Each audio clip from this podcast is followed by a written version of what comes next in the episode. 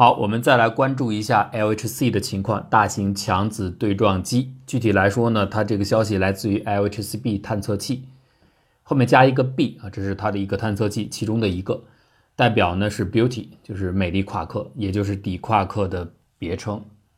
那么这个项目是干嘛呢？是来监测氢子的差异，比如说像氢子有电子有缪子。除了质量以外，这些氢子都是相同的。但是物理学家其实很早就想知道它们是不是真的如此，就仅仅是除了质量以外是很不一样的。因为缪子比电子要重很多啊，但是其他的性质似乎相同。那么就要看它在很多的物理行为上面是不是产生出差异。观测什么呢？观测质子相撞之后产生出的 B 介子的衰变。为什么拿 B 介子衰变作为一个样本呢？因为这个样本非常的干净，就是很少产生变化，理论上掌握的很清楚。B 介子衰变的时候会产生一个 K 介子，另外产生两个电子。当然，因为氢子是一类啊，也有可能产生一个 K 介子，产生两个缪子。如果电子跟缪子是完全一样的，除了质量之外。那么这两种变化，我们观测到的几率应该是相等的，就是它们两者其实没有区别。但是如果二者除了质量以外仍然有别的不同之处，那么产生这两种衰变的模式应该观测到有波动，频率是不一样的。所以这是一个重要的指标了。那么其实是对于标准模型进行一种挑战。现在呢，最新的我们说的这个消息呢，就是来自于监测 B 介子的这个衰变的对比。那么现在发现。B 介子衰变到缪子的频率似乎要比衰变为电子的频率低，大约低百分之十五。这是目前所有的统计事件产生的结果。百分之十五应该算比较大的一个差异了。但是呢，要鉴定还是要看所谓的统计学意义上的统计显著性。这个结果的统计显著性是三点一个西格玛，什么意思呢？这也是我们经常讲到有关的物理消息，特别是关于 LHC 有些报告发现新粒子或发现一些特殊现象的时候，老是讲到这个统计显著性几个西格玛几个西格玛。这个含义是什么呢？三点一个西格玛就意味着，在没有物理学需要介入的情况下，不存在刚才所说的缪子。和电子真的有质量以外的不同，仍然是相同的。也就是说，不需要引入额外的新的物理规则的情况下，这个百分之十五的落差，仅仅是由于我们观测带来的统计波动。哎，就像你扔硬币一样，大家都知道，理如果正反面是一样的话，理论上来说，概率出现正出现反应该是二分之一。但你真正的实际去测，你扔上一百次，它并不是总保证一定是出现五十次正五十次反。概率是二分之一，但统计出来的几率是有可能波动的，四十九对五十一，四十八对五十二，四十七对五十三都有可能。那么由于这个波动，比方说四十七对五十三，它是有六次的落差，那这六次的落差是不是代表概率不是二分之一呢？所以有可能是由于统计的正常波动，就是你的有限次样本统计带来的，也有可能这正反真的就不一样，落到正面的概率就是比落到反面高一点点，所以这个就叫统计显著性。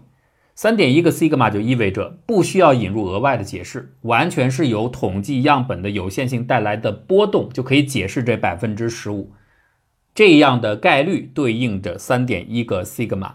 你如果不好理解的话，我们再换成具体的数字，就是大约每七百四十次就会出现一次这样的情形，就会看到这样的一个波动带来的差距。那你说七百四十次才会产生一次这样的纯粹由统计波动带来的误差，这应该算是挺安全的，应该算是比较可靠了。出意外的概率是很小的。那看起来更可能，它就是因为有物理规则上缪子跟电子真的不一样。一般来说，我们出现三西格玛的情况，我们会认为这是值得关注的，但这远远达不到可以被承认的标准。物理学上现在公认的金标准是五个西格玛。就是说，由于统计波动，而不是由于我们潜在指向的物理规则的改变引起的我们观测上的一些统计值的出现，要在三百四十万次之一，在这样的可能性之下才可以被承认。换句话说，就是我们做三百四十万次实验，才可能出现一次仅仅由统计波动带来我们观测上的差异，而不是规则带来差异。达到这个标准才可以认为我们确认真的是发现了。我们觉得三百四十万分之一这个足够让我们相信了。这是一般获得承认的金标准。七百四十次实验，三 sigma 是远远不够的。但是如果到了三 sigma，值得关注，哎，这个极有可能了。你可以后续再去跟进。实际上，这次的观测到百分之十五的差距呢，也是很多人觉得比较高兴。但是呢，大伙儿都非常谨慎。在此之前，LHCb 做的探测呢，已经有好多类似的三 sigma 或者是两 sigma 之间的这样的一个程度，发现电子跟介子的不同了。不过呢，到目前为止，上述说的这些不同，等到后面有更多的数据出来之后，这些氢子之间的差异都消失了，所以标准模型继续得到了维持。